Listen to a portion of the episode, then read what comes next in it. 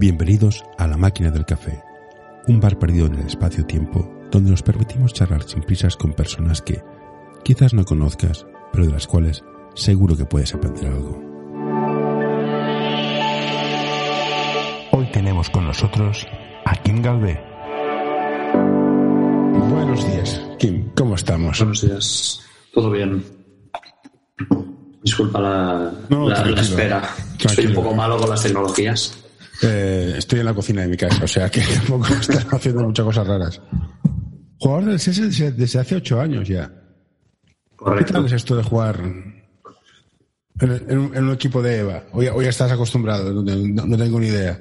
Bueno, no, eh, en el- con el tema del SESE ha sido progresivo, porque yo llegué, como tú dices, hace ocho años, pero, pero claro, en primera catalana. Entonces hemos hecho todo, todo el avance con el, con el club, tanto yo como, como alguno de mis compañeros. Y muy bonito, muy gratificante, porque ves que el trabajo y la constancia pues dan sus frutos. O sea que, que muy bien, en ese aspecto muy, muy contento. ¿Y cómo empezaste todo esto, jugar a básquet? ¿Es familiar? ¿Te dio tiempo por jugar? ¿Fue...? Eh, es familiar un poco. En mi familia, mi abuelo ya, ya empezó a jugar a básquet de forma seria. Eh, jugó en el Ayetá, en el Barça, eh, ganó alguna liga nacional, eh, estuvo en la selección española también. Entonces es un poco familiar. Tanto mi padre como mis tíos también, también jugaron a baloncesto. Y yo, pues supongo que influenciado por mi padre, pues empecé como todos en la escuela. En mi colegio, allí estuve un par de años y luego ya sí que eh, me cambié a otra escuela, pero que ya tenían un nivel de una estructura de, de baloncesto un poco más, más desarrollada. ¿Pero evolucionaste casi sin querer porque eras bueno y destacabas o también querías mejorar tú? ¿O fue la...? Bueno, es que, claro, era, era muy pequeño. Era, piensa que a lo mejor tenía, no sé cuántos años debía tener, ocho años o, o por ahí. Entonces, eh, yo recuerdo que sí que en la escuela tampoco destacaba porque era, era muy pequeño jugaba con más mayores, pero sí que eh, el nivel de exigencia o el nivel de entrenamientos no tenía nada que ver con la otra escuela, que es el IPSI, que fui luego. Vale, Eh, del IPSI. Bueno, yo soy de otra escuela, pero fui al IPSI, No, no, luego no, no. A, a jugar allí. Cada cual tiene... Entonces- todos, todos tenemos un pasado. Sí, entonces, eh, eh, claro, allí sí que el, el nivel de, de baloncesto y de mis compañeros era, era diferente, el nivel de estructura. Entonces allí sí que, eh, cuando yo llegué al IPSI, tenían el equipo lleno, el, el equipo A, por decirlo así, y eh, me pusieron en el B y sí que es verdad que a la que hice dos o tres entrenos ya me subieron. Supongo Ayuda a mantener este podcast en anorta.com barra colaborar. ya tenía lo, lo básico aprendido y entonces decidieron, decidieron subirme. Juegas una posición que para mí es muy importante, la de base. Yo tengo la teoría de que cada vez hay menos bases. ¿Tú qué crees?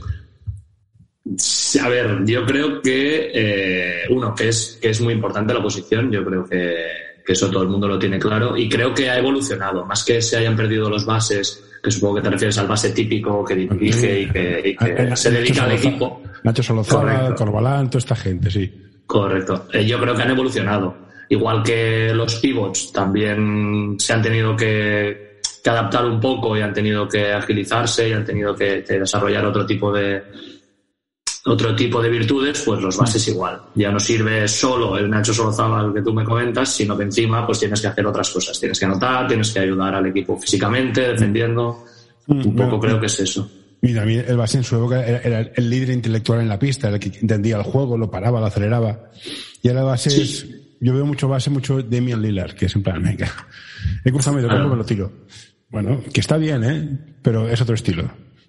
A ver, yo creo, y yo creo que hay un poco las dos cosas, ¿eh? porque yo, por ejemplo, me considero que también intento tener esa parte del base que, que- lo que se dice, ¿no? que transmites lo que el entrenador quiere un poco a- al equipo dentro de la pista. Yo creo que eso a nivel europeo todavía se mantiene un poco. A nivel NBA sí que ya es otro, otro mundo, ya es otra, otra cultura de básquet, y, pero a nivel europeo creo que aunque evolucionen los bases todavía se, se mantiene ese, ese espíritu. Y a medida que ibas jugando, ¿pensabas que llegarías a, este nivel? ¿O fue...? Eh, de, pequeño ni lo pensaba, no, ni me interesaba. Yo jugaba primero en el Ipsi, como te he comentado, luego ya fiché con, con el Layetá en etapa cadete y me fijaba pues en, jugar con mis compañeros, en mejorar, en, en llegar a campeonatos de Cataluña y esas cosas. Y luego ya cuando entré en senior, eh, que empecé en primera catalana, creo, lo veía como un poco lejos, pero sí que tenía la, pues eso, el deseo de, llegar porque pensaba que por el nivel y por el trabajo que yo podía seguir haciendo, eh, podía en algún momento estar en la Liga EVA. Sí, sí, era un objetivo, era un objetivo. Estás en esa línea entre semiprofesional, profesional. ¿Cómo se lleva estar ahí entre, ostras, que la siguiente ya es el plata y estamos hablando ya de, otra estructura? ¿Cómo se, cómo se compagina la vida real de Kim Galvez sin chándal con la de chándal? ¿Da tiempo a todo? Bueno, es un poco complicado, porque por un lado, eh, lo que tú comentas, ¿no? Estás en una liga de un nivel alto, entonces a nivel básquet eh, es muy gratificante porque, ya te digo, nosotros acabamos de venir de jugar de Menorca, que en otra liga eh, es imposible que se dé eso. Y por eso, por eso, por ese lado es muy, es muy gratificante, pero por otro lado implica mucho sacrificio, mucha, eso, mucha, mucha dedicación y mucho dejar de hacer cosas. Mucho, mucho sacrificio. Eso es la, la parte negativa, porque, claro, es lo que tú dices, es me pongo el chándal y estoy en una vida de de jugando con gente que se dedica o que tiene unos ingresos por, por jugar y, y, me voy de aquí y soy una persona corriente que tengo que todas mis obligaciones y que quizá no le puedo dedicar tres horas a un entreno. Entonces, pues bueno, se va compaginando y yo creo que lo importante, en mi caso al menos, es que yo juego en el SS por, la gente con la que juego. Entonces eso me... A nivel, eh, eh, el nivel me, gratifica mucho y me, y me como decir, me, me permite seguir jugando, me da el impulso para seguir jugando, pero también la gente y mi equipo y la gente del SESE que llevamos mucho tiempo, pues también por eso juego, por eso sigo, sigo haciendo el esfuerzo, realmente. Y he hablado con mucha gente que juega básquet o ha jugado a básquet. Y básicamente los divido en dos tipos. Los que recuerdan la canasta que metieron y los que recuerdan las risas que se hicieron en el vestuario. ¿Dónde te pondrías tú? Yo, yo creo que eso eh, estoy un poco en tierra de nadie, estoy un poco en el medio, porque sí que es verdad que, ya como te he comentado, eh, las risas es para mí lo principal y es por lo que yo eh, juego y por lo que yo sigo, sigo, sigo jugando en el SESE, por ejemplo, pero sí que es fundamental para mí también el nivel competitivo. De momento, no sé si dentro de unos años ya me dedicaré solo a las risas, seguramente sí, pero de momento para mí competir a mi máximo es imprescindible. Entonces yo creo que un poco en, tierra, de, en tierra de, los dos. El, equilibrio creo que es, fundamental en, esas dos, en esos dos polos. Estás en, el SESA, que es un club que tiene una historia, que es conocido ya siglos. ¿Cómo se siente ser parte, el, parte del equipo que es el equipo bandera? Básicamente los equipos bandera son los seniors. ¿Qué dirías a, los nanos que vienen detrás tuyo, que juegan en el SES en plan, ostras, mira, voy a ver a Leva que juega hoy? ¿Qué, bueno, ¿qué rol das? Pues intentamos, por un, por un lado, que se vea en los partidos o cuando nos viene a ver gente o incluso en los entrenamientos cuando hay gente en el club, dar un ejemplo. Yo creo que eso es fundamental. A la que fichas ya por un senior, que estás a un nivel y que eres el ejemplo de los demás, tienes que eso, que dar ejemplo y que mostrarte mm, a nivel deportivo y a nivel personal, pues un poco al servicio del club. Eh, y por otro lado, pues es, muy chulo, ¿no? Ver que, que no, no, solo eres el equipo, el senior A, sino que aparte de que te vengan a ver y de que seas modelo para los, para los chavales, pues también de un club con historia como el SESE, ¿no? Yo me acuerdo que cuando subimos a Liga EVA, pues era la liga más alta en la que había estado el, el club. Pues muy, muy gratificante, muy, muy divertido formar parte de esa historia. Sí, sí, muy guay. Bueno, la temporada pasada acabasteis por el medio de la tabla y este año, ¿qué, cómo, cómo lo veis? La Liga Catalana fue un poco rara. El último partido fue un poco raro. ¿Y cómo se ve este año? A ver, eh, yo el año pasado sí que es verdad que fue un año un poco difícil para, todo el, para, todo, para todo el mundo, para todo el mundo. Pero claro, eh, no lo acabo de no acabo de saber cómo valorarlo, porque al final es media tabla, empezando la liga tarde, eh, acabas quiero decir, de pocos partidos, confinamiento, te coge fuera de forma. Es un poco raro. Entonces, este, año, este año yo creo que el objetivo de todos es eh, el principal, que es el que siempre se mantiene, es mantener categoría, evidentemente, pero creo que todos miramos a la parte de arriba. Eh, nos ha tocado un grupo muy fuerte, con muchos equipos. Quizá no hay ninguno que despunte mucho, pero muchos eh, queremos esta, esta parte de arriba y, tocará, pues eso, lucharlo, lucharlo al máximo y, ese es el objetivo, yo creo, quedar entre los tres primeros. Y en cuanto a lo que decías de la Liga Catalana, pues bueno, al final. Eh, este año ha empezado muy pronto, entonces mm, hay mucha gente nueva también en el equipo, hemos tenido lesiones y al final ha sido un poco eh, conseguir adaptarse para, por un lado, mm, seguir mejorando como equipo y por otro lado, poder competir eh, como, se, como se podía. Ha sido un poco rara también esta, esta liga catalana. Bueno, se ve que, bueno, yo, yo vi el partido de Martínez y eh, tenéis bastantes lesionados sois nuevos, hay mucha gente nueva, cohesionar cuesta, cuesta bastante. Bueno, hay que dar tiempo al tiempo. A ver, este sábado jugáis contra no sé quién. Contra, no contra Martínez, Martínez, mira, ah, bueno, este podcast saldrá, saldrá más tarde porque hay un montón en cola, pero ¿qué tal la rivalidad entre, entre barrio? El Martínez, el Horta, el... Es que sois, al final es todo de aquí, es en plan... Quitando Zaragoza que vais, Mallorca y no sé si hay algún sitio más fuera, pero todo es de barrio. Sí, bien. Es un, yo creo que al final dejando atrás el, esta rivalidad que tú, que tú comentas, también es un aliciente, ¿no? Que, que, haya un poco de pique entre los equipos del barrio, porque demuestra uno que la gente del barrio, como tú dices, están haciendo las cosas bien y estamos a unos niveles altos de, deportivamente. Y por otro lado, da un poquito de eso, de que venga gente a animar, que luego vas a su campo y te la devuelven, que se celebra un poquito más, pues, pues un aliciente, un aliciente. Y aparte se nota que ahora ya empieza a entrar gente en las gradas. Que el año pasado yo fui, fui a ver dos partidos vuestros, porque me dejaron entrar para, para grabar, y es muy triste. Entonces, por eso, sí, Por eso te decía yo, sí, perdona, por eso te decía que el año pasado no sé cómo valorarlo, ¿no? Porque, por ejemplo, nosotros, eh, uno de nuestros puntos fuertes es jugar en casa con nuestra gente es uno de los clubs que ahora porque estamos en EVA, pero cuando estábamos en primera había muchísima gente también.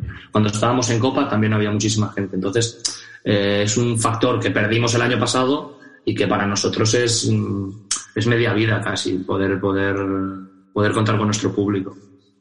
yo, yo, jugué, yo jugué contra el CS, contra el Senior B en, el campo de la iglesia y había gente. dices, poca feina tenéis para venir aquí a verlo. ¿Qué dices? Sí, son gente, son gente del club de toda la vida y que, su pasatiempos es ese. Bueno. te iba a decir? Te estaba buscando por internet y lo único que encontré es un tal Joaquín mm, que se llama como tú, que estudia filosofía. ¿Eres tú? Soy yo, soy yo. Sí. Haces filosofía. Qué bueno, hostia, un tío que piensa, qué grande. Qué bien. Yo tengo una empresa y mi socio es filósofo. Está especializado en inteligencia artificial y, y hacemos unas risas. ¿Qué tal la filosofía? ¿Por, qué, ¿Por, qué, hacer filosofía? ¿Por qué es importante hacerla? Ya la hice hace tiempo, ¿eh? la acabé bueno, hace... Lo último que he visto estás, sí, filosofía.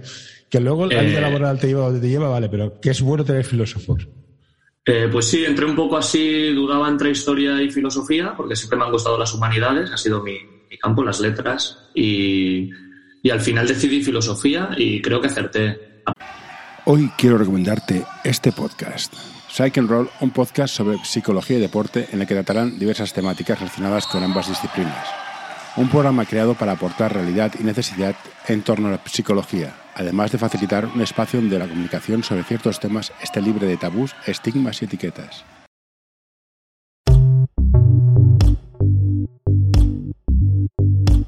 L'Associació Catalana d'Entrenadors i Entrenadores de Bàsquet dona suport a iniciatives que, com aquest podcast, treballen per millorar la formació, suport, acompanyament i promoció dels entrenadors i entrenadores de bàsquet. Vine a conèixer-nos a acep.es. Som com tu.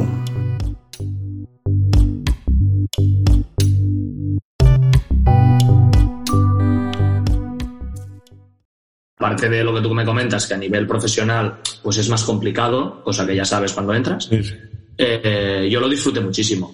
Mm, muy, muy, muy, muy gratificante también la, experiencia. ¿Y en qué te especializaste? Eh, me especialicé, luego hice un máster en cuestiones de género, en estudios de género. En estudios culturales de género, también hice unos años de literatura. Sí, eh, ese es mi campo, más o menos. De no, no, los filósofos hay que, algo que me indignó mucho es lo que tengo la asignatura de filosofía. Es en plan, es que hay que saber pensar. Pero si no sabemos pensar, no hacemos nada. ¿Crees que es El, que te enseñan a pensar y decir, coño, ¿por qué sí o por qué no? ¿Te ha ayudado a, desarrollarte, tanto a nivel de baloncesto como, ser humano? Fundamental, para mí es fundamental. Y lo que tú comentas de, de, esto, de la asignatura de filosofía, yo creo que incluso se tendría que poner antes. Es decir, que los niños pequeños ya se, se empiecen a hacer preguntas y ya no solo respuestas, sino es que es la pregunta, el preguntarte las cosas, el cuestionarlas, el criticarlas. Eso, vamos, te desarrolla como persona y te hace una manera de. te, da una manera crítica ante, ante, ante la sociedad, sí. Es fundamental para mí. Yo estudié filosofía eh, en COU y luego en yo estudié psicología hicimos un año. Y era en plan, hostia, es verdad, este tiene razón. Venía el siguiente, no, este tiene más razón que el otro. ¿Tú con quién te quedaste? Yo, es lo que tú, me pasa un poco como, como tú dices, ¿eh? ahora ya quizá menos, pero, pero cuando estaba estudiando eh, me pasaba exactamente eso. Eh, en muchos casos leía a alguien, me enamoraba, oh, lo que dice esta persona, y luego venía el siguiente que, que rechazaba lo que decía el, primero, y, y sí, te vas, te vas como, como quedando con, con cosas de todos al final. ¿Y te pasó lo que decía, a mi socio? Me decía, yo con Hegel no entendía nada. Y un día me levanté y dije, lo entiendo. Aguanté tres horas el examen, lo entiendo y ya lo he vuelto a perder. Sí, me pasa, pero no sé si lo acabé entendiendo. No sé si lo acabé entendiendo. Vale, vale. Son complicados, son complicados. Hay algunos autores que son, son Los alemanes son mala gente, ya por definición. Son tíos muy plan, joder, con lo frío que hace. ¿Y hacer hecho filosofía? ¿Te ha dado por entrenar? ¿Has entrenado? ¿Piensas entrenar? Pues justo eh, empecé hace tres años como segundo de, un, de mi mejor amigo que me dijo, oye, vente, ya llevaba tiempo repitiéndome. Y este año justo es mi primero como primer entrenador de un preinfantil de una, de una escuela. Ostras, ¿y qué, tal la sensación de llevar, llevar formación? Para mí formación es, es, algo sagrado, tienen que estar los mejores en formación, porque es donde coges todo el fundamento.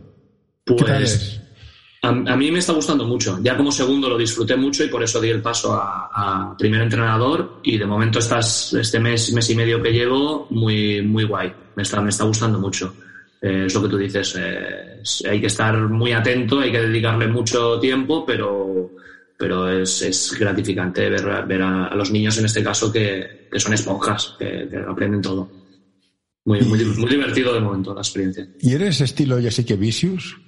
Que como jugador defendía cuando, cuando tocaba y como entrenador en plan, aquí todos corriendo como perros. Un poco sí, un poco sí. Porque, a ver, es que al, al, final tú lo que quieres es que los niños, en este caso los que yo llevo, aprendan todos los fundamentos y aprendan eh, a exigirse al máximo. Luego ya, con el paso del tiempo, eh, verán cuál es su especialidad. La ironía del tiempo, ¿no? Yo como jugador yo soy un triplista, a mí no me liéis, a esto defender a este pobre. pues sí, un poco sí, ahora que lo dices, un poco soy así. Yo jugaba por, jugaba por dentro. Y teníamos siempre el alero tirador. ¿Qué opinamos del alero tirador? Alero tirador. ¿Tirador o metedor? Esa es la pregunta. Sí, claro. Si, si, es metedor y mete 30 puntos, mm, puede jugar. Si solo tira, mm, acabará, acabará dejando de jugar. Es lo mismo que comentábamos con el. Creo que es un poco lo mismo que, hemos comentado con el base y con el, y con el, y con el pivot Malero tirador en, alguna época debió servir, pero, pero ahora ya no. Ya necesitas tirador y reboteador, tirador y defiendo como un animal, ya necesitas alguna cosa más para competir. Y como entrenador, ¿dónde, dónde pones el énfasis? ¿En la técnica individual, en la táctica colectiva, en el defender, en el físico? ¿Qué es lo que para ti sería lo, Todo es importante, sí, evidentemente. Pero, filosóficamente hablando, Sí, eso, eso yo creo que eh, a nivel entrenador eh, tienes que basarte mucho en el equipo que tú tienes. Entonces, yo, por ejemplo, entreno a un equipo de colegio que no es un altísimo nivel ni una altísima exigencia. Entonces, eh, yo, sobre todo, estoy intentando apretar a nivel técnica individual, que los niños voten mucho, que aprendan, que tengan mucho contacto, porque también entrenamos dos días y no tres. Entonces, que estén todo el rato en movimiento, que estén todo el rato intentando, pues eso, jugar a básquet. Y luego sí que eh, intento parar un poco y introducir algún concepto táctico, porque es que si no, eh, claro, no, no, no, avanzamos, no avanzamos. mis hijos juegan en, en Kunsei y no he visto peor básquet de mi vida. O sea, qué malos que eran. O sea, era, era en plan, me quiero suicidar, pero lo que me llegué a reír y lo bien que se lo pasaban era impagable. Y es lo que dices tú, que tienes dos horas, pero básicamente es el, depende de la que tengas el primer contacto Es importante conseguir que este contacto sea divertido. Luego ya vendrás a, subirás de nivel y te empezaremos a collar. Pero la diversión es importante. Sí, es, importante, pero yo, por ejemplo, con, mis niños, yo ya se lo comenté el primer día. Para mí es importante divertirse, pero la manera de divertirse es competir y es eh, exigirte al máximo. es decir, no son, excluyentes. No, no, es que realmente se, son una con la otra. Por eso digo, entonces, eh, si divertirse es jugar a fútbol y hacer una pachanga, mmm, apúntate a fútbol. O sea, realmente yo creo que va muy de la mano el exigirse al máximo y a partir de ahí poder divertirte y poder pasártelo bien. Por eso digo. Y lo que comentabas también, lo hemos hablado con algún amigo, también tienen tenemos derecho a jugar los que somos malos. Entonces, eh, por, dedicarle menos tiempo o por, o por no tener quizá la técnica eh, de ACB, eh, también podemos jugar y también se tiene que poder disfrutar del baloncesto y de hecho se disfruta del baloncesto. Oh, eso, eh, está claro. Por eso digo, sí, Todos han de jugar. Entonces, yo creo que por eso formación es importante, que han de formarse todos. Entonces, puedes tener un tío que tiene un talento que te mueres. Oye, es bueno porque sí, y da igual lo que hagas. Luego tienes tíos que son, son, son, malos de cojones, pero que con trabajo podían hacer algo. Y el ejemplo tenemos en Pau Gasol, era malo de cojones. El tío era malo de cojones y trabajó. Vale, que 2.16 ayuda mucho a ser bueno. Sí, pero trabajó. Sí, sí, está claro. Por eso digo que formación para mí es la, parte más, no es importante, quizás más romántica del básquet, es donde enseñas a la gente. Entonces, lo que dices tú como entrenador, a veces, ¿crees que a veces nos perdemos en queremos ganar en vez de, en vez de formar? Pues digo por algún entrenador que he visto por ahí que dices, tío, es que tienes 10 años. Sí, sí. No te, no te pases. Yo, mira, justo el, partido, el último, el primer partido que jugamos, que era mi debut, eh, ganamos en la prórroga de dos, o sea, debut soñado. Pero yo, yo me acuerdo que pedí un tiempo muerto eh, cuando quedaban tres minutos, porque los niños estaban ultra, ultra excitados, y les dije, chicos, hacer el trabajo me da igual si perdemos. Es decir, la misma charla os daré el lunes si perdemos que si ganamos, porque a mí me daba igual, realmente me daba igual, eh, porque yo valoro otras cosas. Otra cosa es que estés en una liga que te ganen cada partido de 50 y que no puedas ganar nunca, que eso ya desmotiva un poco. Pero si estás a un nivel de competición, de que el otro equipo es como tú, para mí el resultado mm, me empieza a importar más tarde más tarde en cadete, sí que puede empezar a importarte, en, junior, pero para mí es fundamental el, eso, la formación y el que los niños aprendan y el que los niños... Lo que dices tú, el resultado es una consecuencia de si defendes bien, trabajáis bien en ataque, pasáis bien, ejecutáis bien los tiros, tenéis que Al final, por lógica, por decantación, tendréis que ganar. Si no, no si, si no, no, no funciona. Y sobre todo, ganaréis, si hacéis todo esto durante todos los años, empezaréis a ganar cuando cuando se necesite ganar. Que es en senior o en junior o en competiciones más. a, mí, me lo decían de pequeño, en plan, ahora es entrar con la izquierda por la izquierda. Cuando seas senior ya, tendrás que meterla. Esa otra historia. Claro. Sí, sí, exactamente. Eh, el deporte y valores. Tú, creo que hay una relación importante. ¿Tú crees que existe relación y, cuál sería entre deporte y valores? Bueno, yo creo que evidentemente existe una relación y se tiene que fomentar esa relación. Yo creo que es fundamental que un, que un deportista o que una persona que, que, hace deporte, punto número uno, es importante que predique con unos valores y punto número dos, percibe él unos valores a la hora de hacer ese deporte. Porque yo creo que es una de las cosas, si me preguntas, ¿qué te ha enseñado el básquet? Mm, lo primero que te diré es amistad, porque me ha dado una serie de, de relaciones sociales que, que que, bueno, seguramente las hubiese tenido de otro campo, pero yo toda mi vida gira en torno al básquet, al final. Eh, y eso creo que es un valor muy importante. Luego el tema de la disciplina, el tema del trabajo, el tema del compañerismo, eso creo que te lo dan los deportes de, el deporte, lo que tú estabas comentando. Y aparte de eso, pues creo que tú como persona individual dentro de, de un equipo o de un club, lo que comentábamos antes con los, con los niños de formación que nos ven a nosotros, también tienes que eh, dejar ver una serie de valores para que ellos se empapen también y para que ellos se contagien de esos, de esos valores también. Sí, sí. ¿Es que el tópico de que Wittgenstein y el deporte no van unidos o puede ser un intelectual jugador de básquet o de cualquier deporte? No, es que es futbolista, es que es tonto. Hombre, hay una opción de que sea así, no tiene por qué. A ver, claro, es que también depende de lo que definas como tonto, ¿no? Yo en fútbol no controlo mucho, pero a nivel a nivel baloncesto, yo solo sé que una persona, te pongo casos de altísimo nivel, el Pau Gasol, por ejemplo, es una persona, eh, no sé si será tonto o no, pero la, capacidad de sacrificio y de disciplina que tiene. No, es, eh, no, no, es, que es, que es lo único que le ha llevado a, a, ese, a ese rango de jugador. Entonces, eh, bueno, esto, algo de inteligencia tienen que tener, claro. no sé qué lo decía, que llega un punto en el deporte profesional que la barrera no es física, sino es mental. Entonces, la fuerza mental de llegar es, es, esto hay que trabajar mucho. Sí, sí, sí. Envíanos tus sugerencias a info.norta.com o en nuestras redes sociales.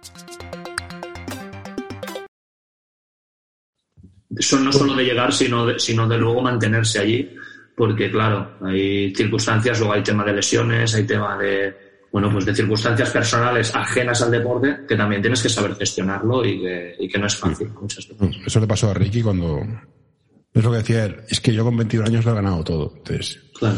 ¿cómo, me motivo? Sí, pero también es un ejemplo, ¿no? De alguien que es, que es eh, en ese aspecto es muy inteligente y que ha sabido mm, reformularse al mismo y saber dar un paso adelante y, seguir con su carrera o mejorarla incluso. Eh, en un equipo, ¿qué importancia tiene el capitán? Bueno, también depende un, depende un poco del equipo, ¿no? Yo en mi caso, que soy el capitán de, del SESE, pues creo que tiene la importancia, uno, de lo que, lo que hemos comentado, de valores y de ejemplo. Creo que tienes que ser el primero pues que intente no poner caras, que intente siempre animar, que intente cohesionar un poco al grupo en los momentos difíciles. Y por otro lado, pues eh, a nivel ya más, no sé cómo decirlo, burocrático quizá, pues un poco el que tiene que estar, pues si hay algún problema, si hay alguna cosa que comentar a la junta, al entrenador, a cualquier, a cualquier persona. Creo que es un poco la doble función que tiene. Eh, ahora vosotros, enero, ¿cuántos días entrenáis? Entrenamos ahora durante la temporada tres días. Tres días, hora y media de pista y una hora de físico. Dos días de físico a la semana.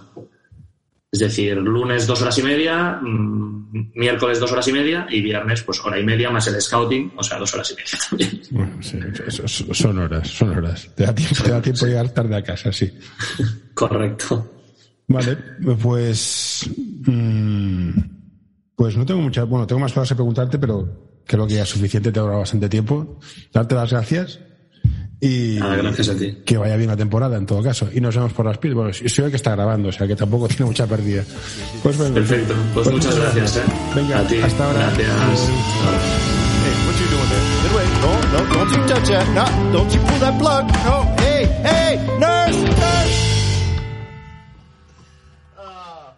All right, I'm done.